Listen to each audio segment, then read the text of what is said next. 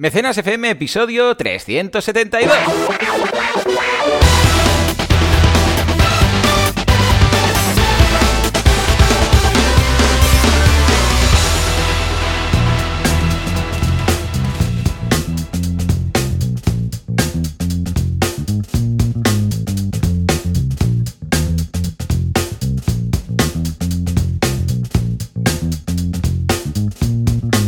¿Qué tal? Muy buenas a todos y bienvenidos a Mecenas FM, el programa, el podcast en el cual hablamos de micromecenazgo, de financiación colectiva, de crowdfunding, si lo escribe un medio generalista llamado crowdfunding. ¿De qué va esto?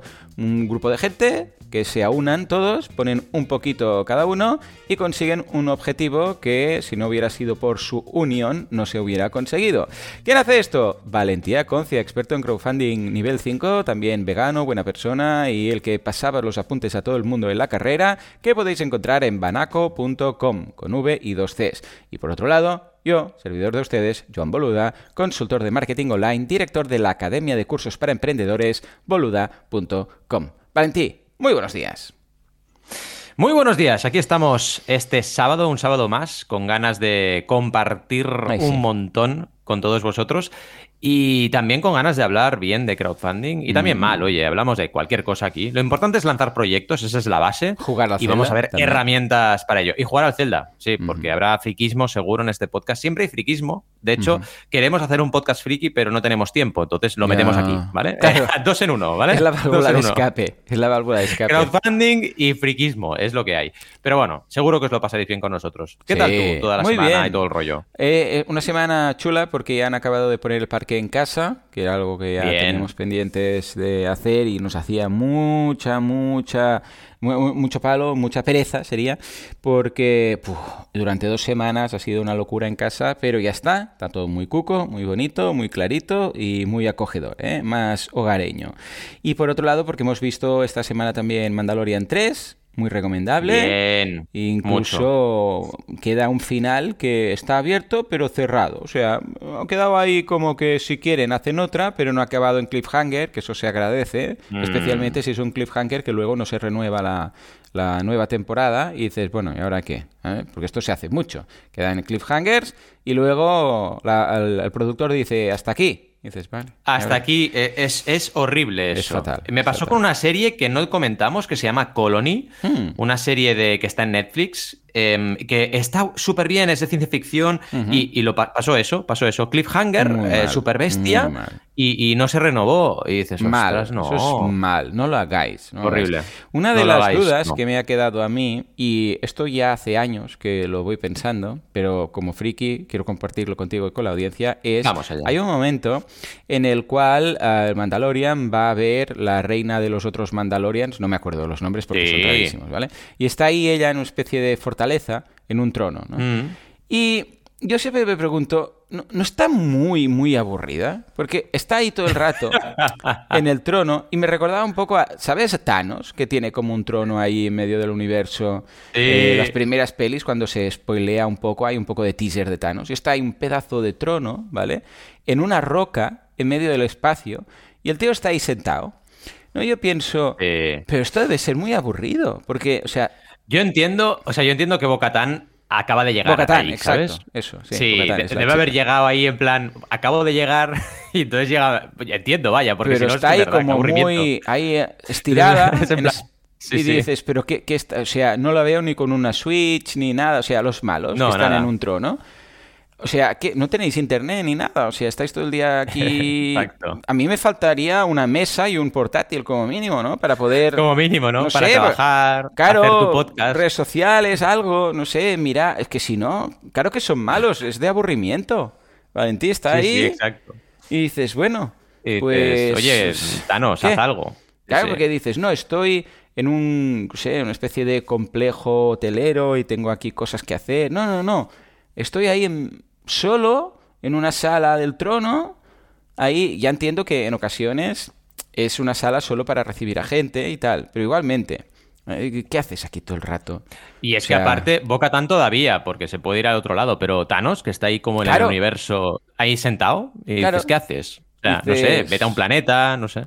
Viene Haz gente, algo. Le pides cosas, ¿no? Se van, vienen, has fracasado, ah, te mato, no sé qué, tal. Pero, no sé, yo creo que es, se ha vuelto loco del aburrimiento. Igual tendríamos que ver el time blocking de Thanos, porque igual es en plan, se carga dos planetas antes de comer, ¿sabes? Luego trono, ¿sabes? Todos los, no, no, todos los bloques pone trono, trono, trono, trono. Trono, trono, trono. Yo, yo creo claro, que le deberíamos regalar una Switch. Claro, también, también. Pero va rápido. O sea, ahora no es demasiado Sí, es verdad. Le da el botón, ¡pum! Otro planeta. Venga, trono, Y luego acaba su misión y se deprime y se va ahí a la, a la, casa esa chunga. A la casita esa ahí de Tan deprimido. Sí, sí, rollo ahí cultivando. Eso es porque no, no tenía un side project. O sea, el, tío debería haber tenido otro proyecto, ¿sabes? En plan, bueno, me cargo a la mitad de la humanidad y luego hago otra cosa con mi startup, ¿no? Yo creo que deberíamos regalar una Switch a todos los malos porque el mundo sería bastante mejor. Una Switch con el Zelda. Sí. Ya verás cómo... Switch edición, edición Thanos. Exacto. Oh, ostras, estaría bien crossover de malos en videojuegos, ¿eh? Imagínate, pues eso, un Zelda con uh. Thanos, por ejemplo. Pero, pero malos contra malos. Rollo Jason contra Freddy, estas cosas. ¿eh? O cómo era Esto pasó, sí. ¿Cuál era? ¿La de Alien contra Predator? Creo que fue también. Sí. Oh, oh, cuidado con esta peli, la primera, ¿eh? Que está muy mm. bien, ¿eh? Mm. Cuidado. Yo me la miré en plan, uy, esto será serie B. Y no, no, no, no, no, está muy bien. La primera de Alien vs Predator está súper chula. La segunda ya no está tan bien, pero bueno, que están bien. Eso en los cómics, ¿sabes qué pasa? Que los frikis que venimos del mundo cómic, eso lo tenemos muy, mamado ya. porque los crossovers en los cómics era, estaban a la orden del día y claro, en el cine la gente se sorprende, pero claro, nosotros lo hemos vivido toda la vida, los crossovers. Ahora venga, vamos a poner Robocop. Que seguramente lo vamos a flipar con Deathpool. Bueno, hay un crossover de Robocop con Terminator en los cómics. Está súper chulo. sí, sí, cuidado, ¿eh? Hostia, qué buena. Robocop contra Terminator. Terminator. Sí, sí. Mm, hostia, está. ¿Qué Terminator? ¿Qué Terminator? Bueno, el de Arnold, claro, evidentemente. Mm, sí, los T-1000, ¿no? Bastante igualado. No, T-1000 no, no, perdón, T-1000 no, T800 algo, ¿no? Uy, que estoy fatal de Terminator ahora. ¿eh? Uh, puede, a ver, déjame pensar, bastante igualadito lo veo, ¿eh? Sí, T800 creo que es. Si fuera Estoy mirando la Wikipedia los modelos de Terminator, eh, cuidado. Pues el 800. Pues si fuera estos nuevos que son así los viscosos esos, ah, entonces quizás, pero Terminator el clásico, el 800 este y Robocop bastante por igual, igual acabaría ganando Terminator. Quizás si tuviera que apostar por uno, Terminator. Pues Robocop enseguida se estropean las cosas, ¿sabes? O sea, enseguida empieza se glitchea. Sí, Robocop, Robocop se glitchea bastante. Mm. Y bueno, el que a lo mejor decías tú de Terminators es el T-1000, que el T-1000 es el que es el que me he dicho al principio que me he equivocado, que es el de metal líquido. Correcto, el de metal líquido este quizás sí que lo veo un poco, pero bueno, luego también se lo carga con la lava, ¿no? ¿Con la lava era? No, ¿qué era? Sí, se lo cargan, lava. Se lo cargan con la lava. También, y se lo cargan porque se, se tira un pozo de lava. Correcto. Es, Esto no es la mejor forma. La lava se carga Terminator al 800, al 1000, al anillo único. O sea, mm, es como. muy básico. Es como una solución para los malos, ¿no? Viene un malo indestructible lo tiras a un volcán. Ya está. Ya está, ya está. Tomemos lo mata todo. Tomemos nota. Bueno, va. Vamos a hablar, todo. Vamos a hablar de nuestras cosas. Ah, luego recuperamos si tenemos tiempo frikil. En boluda.com, curso de Zoom y curso de Chatbot GPT, pero con contenido propio.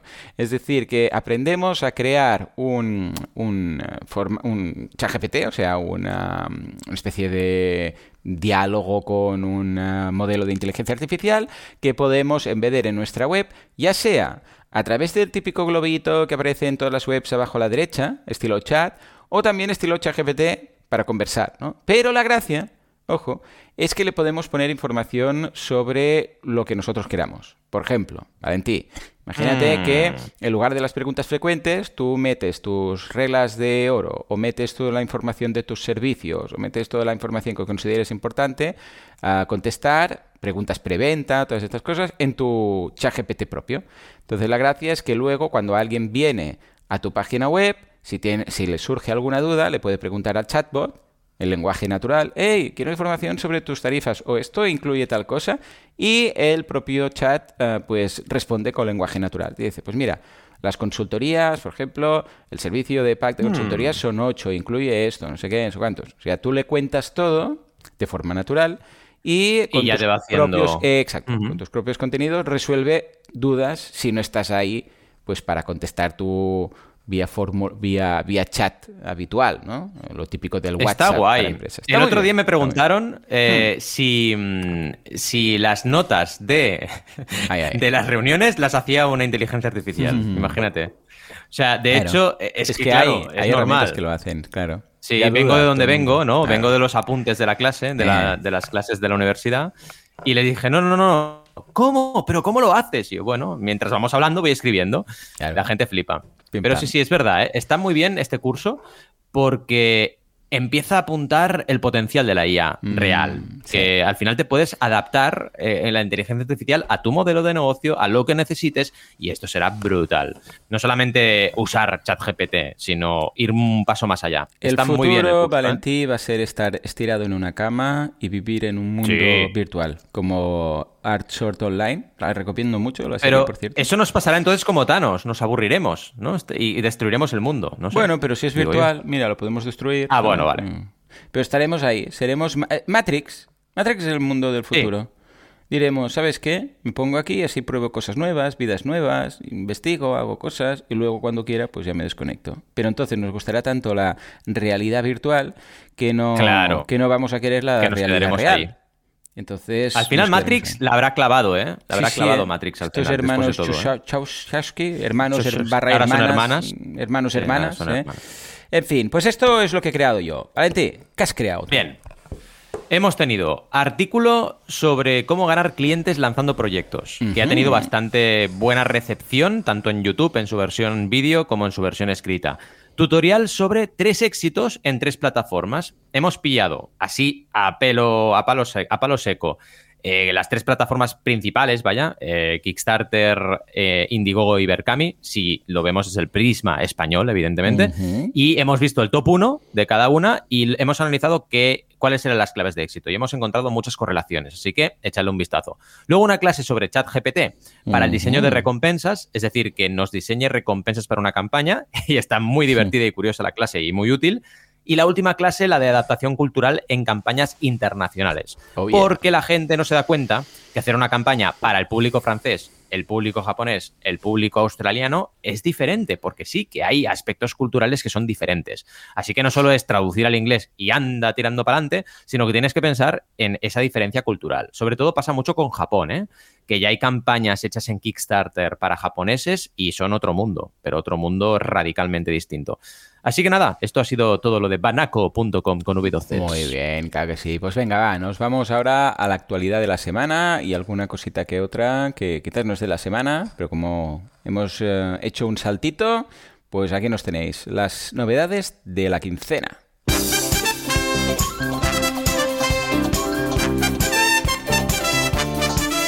Empezamos con un artículo que no sé si va a ser vendehumista o no, pero nos asegura que nos cuenta cómo ganar clientes lanzando proyectos. No, esto es, esto es banaco, entonces no es vendehumista, es tú, esto es correcto. Estoy cansado hoy, ¿eh? Empezamos pues con un pueblo de Burgos que quiere salvar su patrimonio con crowdfunding. Esto mucho mejor. Y de Burgos nos vamos a Kickstarter para ver sus éxitos. A ver qué nos trae el rey del crowdfunding. Y finalmente, lo que tengo yo esparcido por toda la casa, Lego. Pero en este caso, crowdfunding más crowdsourcing en su nueva convocatoria. Estoy... Ha sido, ha sido muy bueno. Yo digo, ¿pero qué está diciendo de, de Sí, sí. vendehummismo? Si es un Claro, de Burgos. Como lo hemos cambiado el orden de la escaleta, ¿sabes? He empezado a leer Sí, donde sí. siempre las no- noticias y digo, uy, Qué bueno. un artículo y me sonaba de algo, digo, me suena como Este- si alguien me hubiera hablado de esto. Sí, hace 30 segundos Valentín, Joan. Bueno, en fin. Se nota que improviso Ay, bueno. los titulares, ¿eh? En fin, venga, va. Empecemos con Burgos. Vamos ¿Qué ocurre allá. con estos con los, los vendehumos de Con- Burgos? Exacto, ¿qué ocurre con los vendehumos de Burgos? Pues la verdad es que están usando el crowdfunding para salvar el patrimonio histórico. Hmm. ¿Os acordáis que hay plataformas en España que se dedican a salvaguarda de patrimonio? Eh. Una de ellas Sí, es España sí, Nostra. sí. Pues el, también os acordáis, porque lo sabéis, porque estáis viviendo aquí muchos, o que estéis muchos en Latinoamérica también lo sabréis, que tenemos la España vaciada, que significa un montón de pueblos que, que no hay nadie viviendo, ¿vale? Pues resulta que uno de estos pueblos ha dicho, oye, que aquí se está cayendo a trozos nuestra iglesia y esta iglesia tiene un legado cultural bestial. Pues aquí es cuando se aplica eh, crowdfunding y funciona bien. Y además lo han hecho en esta plataforma que os decía, que es Hispania Nostra, que es muy nicho, pero que en España tiene sentido. Esto pasa en algunos, en algunos países cuando me contactan de Latinoamérica o me contactan de, de a veces Estados Unidos y tal. Claro, las plataformas nicho son muy dependientes del, del país donde se crean muchas veces, porque aquí, por ejemplo, todo lo que es plataforma de crowdfunding inmobiliario funciona muy bien, pero en otros países la cultura de la inversión en, en, en ladrillo no es la misma. Claro. Y aquí pasa un poco igual. Aquí tenemos necesidad de salvaguardar patrimonio, con lo cual una Hispania Lostra puede funcionar y está funcionando. Pero en otros países igual no, porque no hay tanta necesidad o porque está más bien cuidado el patrimonio o lo que sea. De hecho, también hay una en Inglaterra. Tengo un artículo bastante antiguo ya hablando de crowdfunding de patrimonio y hay países donde está bastante fuerte ¿eh? y, y Reino Unido es otro de ellos. En fin, que tienen ya recaudados 25.892 euros, que no está nada mal. Y, oye, 179 aportaciones. Así que han hecho una campaña bastante, bastante buena y que va por buen camino. ¿Cómo lo ves todo esto? Eh, muy bien, claro que sí. Uno de esos casos de, de crowdfunding nicho Uh, pero muy bien planteado. Es como elegir, bueno, no es inmobiliario como tal, pero sí que es cierto que es un tipo de crowdfunding, lo que decía yo en la introducción, de un grupo de gente mm. que se une para conseguir algo que por separado no se podría. Entonces ya va más allá directamente claro. de una campaña puntual, sino el concepto. Y lo veo estupendo, lo veo, vamos, un, un, uno de esos casos, porque ahora además resulta que estoy viendo El Pueblo, la temporada nueva de Amazon Prime, esta serie española que, que ocurre en Peñafría, que es un pueblo que están intentando pues salvar, ¿no? Y yo les veo, ¿eh? En una temporada montando una campaña de crowdfunding. Ojo. Yo lo veo, yo lo veo. Ojo, ojo. En fin, esto hace falta porque una de las cosas que he estado analizando esta semana es la comparativa entre Francia y España a nivel de crowdfunding. ¿Y ah, sabéis qué? Vale. Somos el 13% del mercado francés. Uh. El 13%. O sea que estamos muy, muy, muy por detrás de lo que es Francia a nivel de desarrollo de crowdfunding. Mm. Y ocurre lo mismo si nos comparas con otros países. Así que lo que acabas de decir, genial. Si salen en una serie, perfecto, pero que lo usen bien, por favor. Que no lo Ay, ridiculicen sí. porque si no, peor todavía. En fin. Pues venga, va, nos vamos ahora a los éxitos de Kickstarter. A ver, ¿qué es? ¿Una sí. selección de, de todo lo logrado? Este artículo, es que todos los que son así me parece un poquito eh, decir grandes éxitos de Kickstarter cuando llevan casi 600.000 proyectos lanzados. Ya, ya, ya. Cuida, Hostia, cuidado, porque te vas a dejar. Uh. Sí, sí. Te vas a dejar cosas, ¿no? Sí, Kickstarter está on fire, ¿eh? Son 3.000 al mes, es que no falla. 3.000 al mes, 3.000 al mes, 3.000 al mes. Es una locura, Kickstarter. Mm, casi prácticamente cada año y poco hacen mil millones de dólares. O sea, es una locura. Kickstarter está creciendo muchísimo, está camino de los 8.000 millones ya. Madre. Es una pasada. Y explica un poco lo curioso de este artículo, que está bien escrito y tal, y felicidades por hablar de ello, mm, es ver qué, en este caso, qué campañas han destacado. Y sobre todo han destacado videojuegos. Uh -huh. eh, Pillars ah, vale. of Eternity, uh -huh. que era bastante, bastante clásico. Luego Wasteland 2, que este fue uno de los bastante importantes, porque Wasteland es una saga triple A, o sea, es muy potente. Shenmue 3, este hablamos en, en Mecenas FM seguro de él eh, que también es un videojuego muy famoso, porque la saga Shenmue es conocida. Uh -huh. Y para acabar, Bloodstained Ritual of the Night, que es el creador de Castlevania, que también mm. es un caso de éxito bastante, bastante interesante. Se han dejado, Grande. evidentemente, eh, videojuegos, pero bueno, está bien que hablen. Lo que pasa es que, por ejemplo, no ponen la recaudación, podrían poner eh, algún dato de cada campaña. Claro. Pero vaya, que está bien y que es interesante que, por ejemplo, hablen de videojuegos porque esto todavía no lo hemos traído en noticia porque nadie se ha hecho eco de ello y siempre tiramos de medios, pero podríamos hablarlo, que es que FIC ha cerrado, la plataforma de crowdfunding de videojuegos yeah. nicho, yeah. cerró y esto es sintomático porque Kickstarter es la reina ahora mismo del crowdfunding de videojuegos y lo lleva siendo mucho tiempo. No han podido contra una generalista, porque es que es tal la locura de videojuegos y juegos de mesa que hay en Kickstarter cada mes que se ha llevado todo el mercado todo el mercado de crowdfunding se lo lleva a Kickstarter en videojuegos. Es alucinante. ¿Cómo lo ves? Muy bien, súper interesante. A ver, ya os digo eh, lo que dices tú de este tipo de artículos, pero que los videojuegos, que es algo que funciona también, uh, por un lado, que dices, hostia, pues mm, aquí una vertical pinta muy bien, luego resulta que vemos que no funciona tan bien como pensamos, es lo que siempre comentamos, que eh, las plataformas de crowdfunding, y Valentí lo ha explicado mil veces, incluso montó una, necesitan una rotación brutal. No es solamente uno que funciona muy bien, sino, es lo que decíamos, 3.000, 3.000, 3.000, 3.000, 3.000, porque si no es que o eres un Patreon que vive de la recurrencia o esto es que no tira. Porque es que realmente montar todo este tinglao y esta infraestructura por un 5 o 10%, que es por donde van los tiros más o menos, bueno, es que, y, considerando que las campañas no recaudan tanto como las grandes campañas, pues claro, ya ves tú.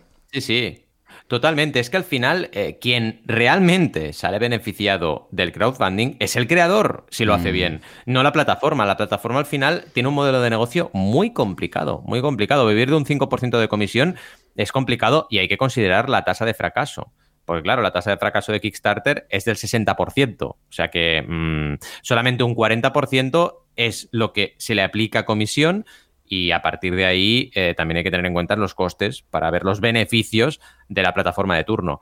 Así que es un modelo muy exigente. Aunque parezca, ah, se están forrando. No, no se están forrando mm. porque facturan un 5% de lo que efectivamente recauda. Correcto. Y a partir de ahí tienes que quitar todos los gastos de infraestructura, equipo, mm, mantenimientos, eh, marketing, etcétera.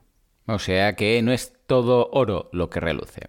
Y ahora sí, nos vamos a Lego, que ya os digo, lo tengo en toda la casa tirado porque mi hijo pequeño, Sam, es un fan de Lego, está siempre ahí construyendo y esta semana hemos visto incluso la peli, otra vez la de Lego Movie. En este caso, va, ¿qué tienen pensado? ¿Crowdfunding más crowdsourcing? Pues sí, la verdad es que está súper interesante lo que está haciendo Lego. Lego lleva muchos años, pero muchos años, trabajando con crowdfunding.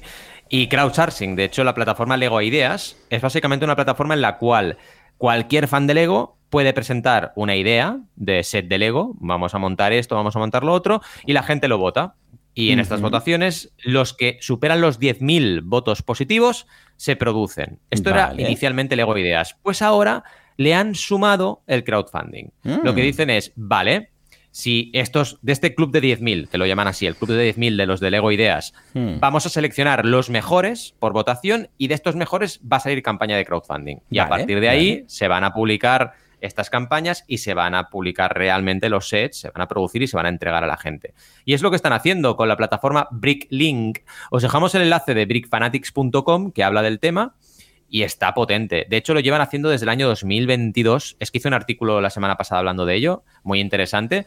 Y 2021-2022 creo que fue la primera edición. Y ahora están por la segunda. Y la verdad es que es súper potente. Y claro, como marca, pensate en los beneficios. Estás creando un set de Lego que ya tiene ventas, claro, porque ya la gente lo está comprando, que además está validado por la comunidad por votación y luego por crowdfunding con dinero. o sea que seguro que va a tener un mercado y tú te ahorras todo el riesgo de producción. Y encima consigues un engagement brutal porque la gente se siente suyo ese set. Es como lo hemos creado entre nosotros. Es lo que ya sabemos, el marketing mix validado al 100% y un engagement como ninguna otra herramienta puede generar. Y Lego ya lo sabe. Bueno, igual que Hasbro, igual que Mattel, igual que Xiaomi, igual que Segway, igual que muchas otras marcas que ya están haciendo crowdfunding. ¿Qué pasa? Que hay muchas otras que no se han enterado todavía de la película, pero se enterarán, porque al final estas ventajas son tales que va a llegar a todas partes. ¿Cómo lo ves esto de Bricklink? Interesante, ¿no? Muy bien, me encanta. Es que Lego, ojo, ¿eh? Porque es una empresa que lo hemos estudiado, creo que incluso algún caso en carrera,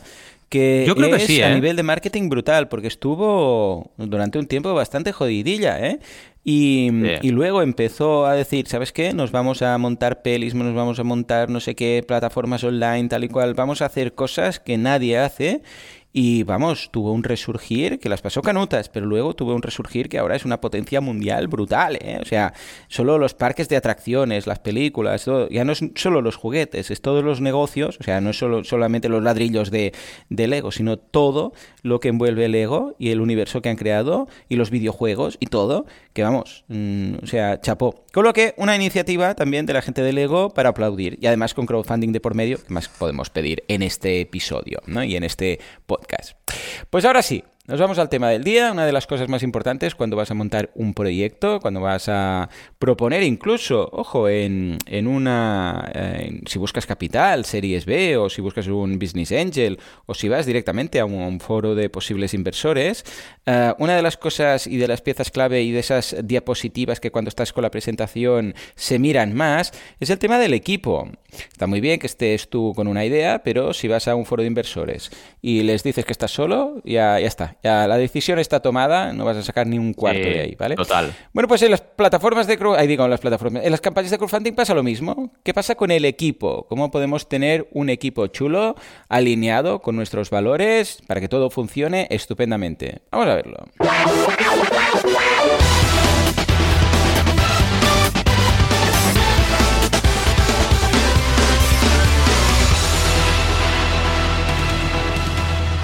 Venga, Valentí, ilústranos. Tres puntos clave.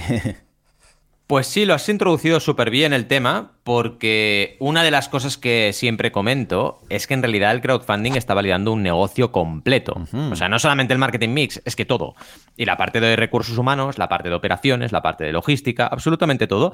Y en la parte del equipo, la gente no se da cuenta de que una campaña de crowdfunding es como poner a prueba todos tus socios, colaboradores, etcétera. Y si la cosa va bien, perfecto, pero si detectas fricciones, ya tienes datos para mejorar. Exacto. O tienes datos para mejorar o directamente cierras el proyecto y te vas a otra cosa. Porque la gestión humana, ya lo sabéis y como tú lo adelantabas, es de lo más difícil de emprender y de hacer negocios y de la vida en general. Entonces, vamos por claves. Primero, cambios generacionales. Que esto yo lo viví en mi startup, en Project, porque, claro, eh, la gente que es de generaciones diferentes a ti, pues tiene una manera de ver la vida distinta y tienes que tenerlo muy en cuenta. Cada generación es un mundo, porque al final ha tenido diferentes inputs y hay que saber en qué generación se encuentra cada miembro del equipo. Y cuidado con subestimar esa forma diferente de ver el mundo, porque, por ejemplo, tema hipotecas, ¿vale? Hablemos de hipotecas. La gente de la generación nuestra, de la X o de la Genial, que ahora os diré cuál es cada, eh, nosotros somos Genials, pero bueno, X Genial, eh, todos, casi todos tenemos hipoteca. Pero la gente millennial y la gente Z, Esto ya cambia radicalmente todo, porque tú tienes un socio que tú tienes hipoteca, ¿vale? Y el socio no tiene, y claro, su grado de compromiso ya es diferente, porque tú al final dices, hey, yo necesito un sueldo fijo y no quiero liarla mucho. En cambio, el otro a lo mejor dice, pues ahora me quiero ir a trabajar desde las Bahamas, y ahora desde Y lo dice así, como medio borracho. Así, y ahora, y ahora, exacto, y ahora cambio de trabajo. Y claro, cuidado, Esto es Thanos, ¿eh? Dicen... Era Thanos. Esto es ¿eh? Thanos, correcto. Sí, sí, estaba ahí en el trono. Ahora me voy a matar a medio mundo. ahora... Voy a poner un guante y te voy a dar con el guante toda la cara. y el emisario de Tones, y el emisario de Tones le dijo, no hay cojones. Y Exacto. Tráeme el cubata. Y ya está. Sí, sí, sí, tal cual.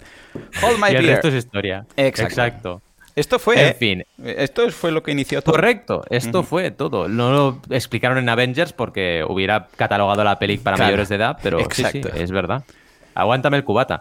Teletrabajo. Otro tema candente. Eh, vale, tú y yo somos muy, muy alineados con los millennials, incluso con los Z, porque somos un perfil de persona, mira, que somos así. Pero a mucha gente de nuestra generación, teletrabajar lo ve extraterrestre directamente. Entonces, claro, tienes un socio de 45 y un socio de 25 y quizás chocas con esto. Parece una tontería. Relaciones de pareja, también pasa lo mismo, ¿vale? Porque al final tenemos un contexto diferente. Eh, también de amistad. La amistad se entiende de forma distinta muchas veces mm. entre gente de diferentes generaciones. Imaginaos, y hemos hablado de estos temas, pero hay más. Es que todo, absolutamente todo, hasta el tener un coche, ¿no? Para mí tener un coche es normal y para mi hermano, que es solo seis años más joven, hmm. nunca ha tenido un coche en propiedad, jamás. Qué bueno. Ni lo va a tener. Y, y son seis años de diferencia. ¿Qué más? La visión del compromiso. Cuidado con esto. Es decir, una cosa es compromiso para una generación y otra cosa es compromiso para otra generación. Y no es ni mejor ni peor uno que otro, es simplemente estamos hablando de cómo chocan las visiones y los valores de diferentes generaciones. También, ojo, la visión del trabajo. Para nuestra generación, la X Genial, el trabajo es un pilar fundamental de nuestra. Bueno, al final, de, sí, de, todo, de todo, ¿no? Entendemos el trabajo como no, tienes que trabajar y no sé qué, hipoteca y no. Pero los millennials tienen otro rollo distinto. Y repito, tú y yo nos hemos ido adaptando con los años también, pero hay gente que no. Hay gente que el trabajo es su 90% del día y punto, no hay más. Y no hay otra manera de verlo. ¿Qué más? Eh, visión de la vida, de la felicidad, todo esto cambia. Y ojo con la relación con la tecnología. Porque sí que es verdad que hay casos puntuales, hay gente de la generación X que domina más tecnología que gente de millennials, pero en general los millennials y la Z son más nativos digitales, con lo cual tienen una facilidad y una permeabilidad para las tecnologías mayor que los X. Repito, esto depende, ¿eh? porque por ejemplo en nuestro caso no aplica, en el caso tuyo, Joan y yo, y mucha gente que nos estará escuchando. Vamos a repasar generaciones para que lo tengamos claro rápido y os dejamos enlaces. Generación X es entre el 65 y el 80 nacidos, pero pero, porque me dirás, ah, entonces tú eres X. No, porque hay una microgeneración que se llama generación Genial, que justamente es finales de los 70, principios de los 80 que es donde estamos Joan y yo. ¿Y por qué se les llama así? Porque son la generación que vio el cambio de lo analógico a lo digital. Y cuidado con esto, porque somos gente que actuamos de puente, ¿vale? Entendemos o hemos visto lo que es un teléfono de ruedita, ¿vale? Y ahora tenemos un iPhone. O sea, lo vemos, eh, eh, entendemos las dos partes de la realidad. Y esto permite que unamos a los de antes de la generación X y eh, también, evidentemente, a los de después. Y esto es interesante. Acordaos que antes de la X está la Baby Boomer, la generación Boomer, que es del 46 al 64, que no lo hemos hablado hoy. ¿Qué más tenemos? Tenemos, evidentemente, la generación Millennial, que es la Y, que es entre el 81 y el 96. Yo siempre lo digo, mi mujer es generación, es millennial, mi mujer, ¿vale? Y parece que no, pero, pero bueno, es que es desde el 81 al 96. Y luego tenemos la Zillennial, que es la transición entre la Y y la Z. ¿vale? Que sería un poco igual a la, que decía de la Genial. Y ya para acabar, la generación Z, que son los nacidos entre el 97 y el 2012. En fin, y a partir de ahora tendremos a los alfa, cuidado con los alfa, ¿eh? ¿Son eh, que son los nuevos. 2010, 2020. O sea, nuestros hijos son alfa, ¿vale? Cuidado que... Madre mía. Sí, sí, alfa, beta, gamma. En fin, repaso generaciones. Vamos a la clave 2. No busques a tu clon. Mm, esto es clave. Vale, no muy busques a tu clon, Sí, esto sí, es sí, muy sí. importante. Porque, ¿qué pasa? Que los que somos parecidos tendemos a unirnos, es normal, ¿no? Ah, somos friki, nos gusta emprender, eh, somos de marketing. Sí, bueno, claro, pero ¿quién hace la parte de operaciones? ¿Quién hace la parte de recursos claro, humanos? Claro, claro. tenemos que ver qué roles implica eh, una campaña de crowdfunding, por ejemplo, ¿no? Que tenemos detectados tres: gestión, producción y comunicación, como mínimo. Entonces, en gestión hay mucha cosa, evidentemente, porque en gestión puedes meter recursos humanos y puedes meter la logística y puedes meter muchas cosas. Pero, de entrada, los grandes roles son estos. Entonces, si no hay nadie, por ejemplo, que produzca contenido, tienes que subcontratar a alguien que produzca contenido. Si no hay nadie que se encargue de la comunicación, tienes que subcontratar a alguien que haga comunicación. Eh, normalmente la gente que lidera un proyecto gestiona y además es bastante mujer o hombre orquesta porque hace muchas cosas. Pero no nos olvidemos de producción y comunicación porque son roles vitales para una campaña de crowdfunding. Sin vídeo, sin diseño gráfico, sin GIFs animados, es imposible hacer una campaña. Entonces, eh, hoy en día prácticamente imposible, a no ser que tengas una comunidad bestial y con una campaña, con una foto, llegues a éxito, pero es muy difícil. Entonces, se trata de crecer siempre con gente diferente, colaborando como socios. Aquí no solo hablamos de socios, hablamos de colaborar Claro, y buscar claro, que claro, cada persona aporte valor en áreas distintas en tu negocio o en tu campaña de crowdfunding.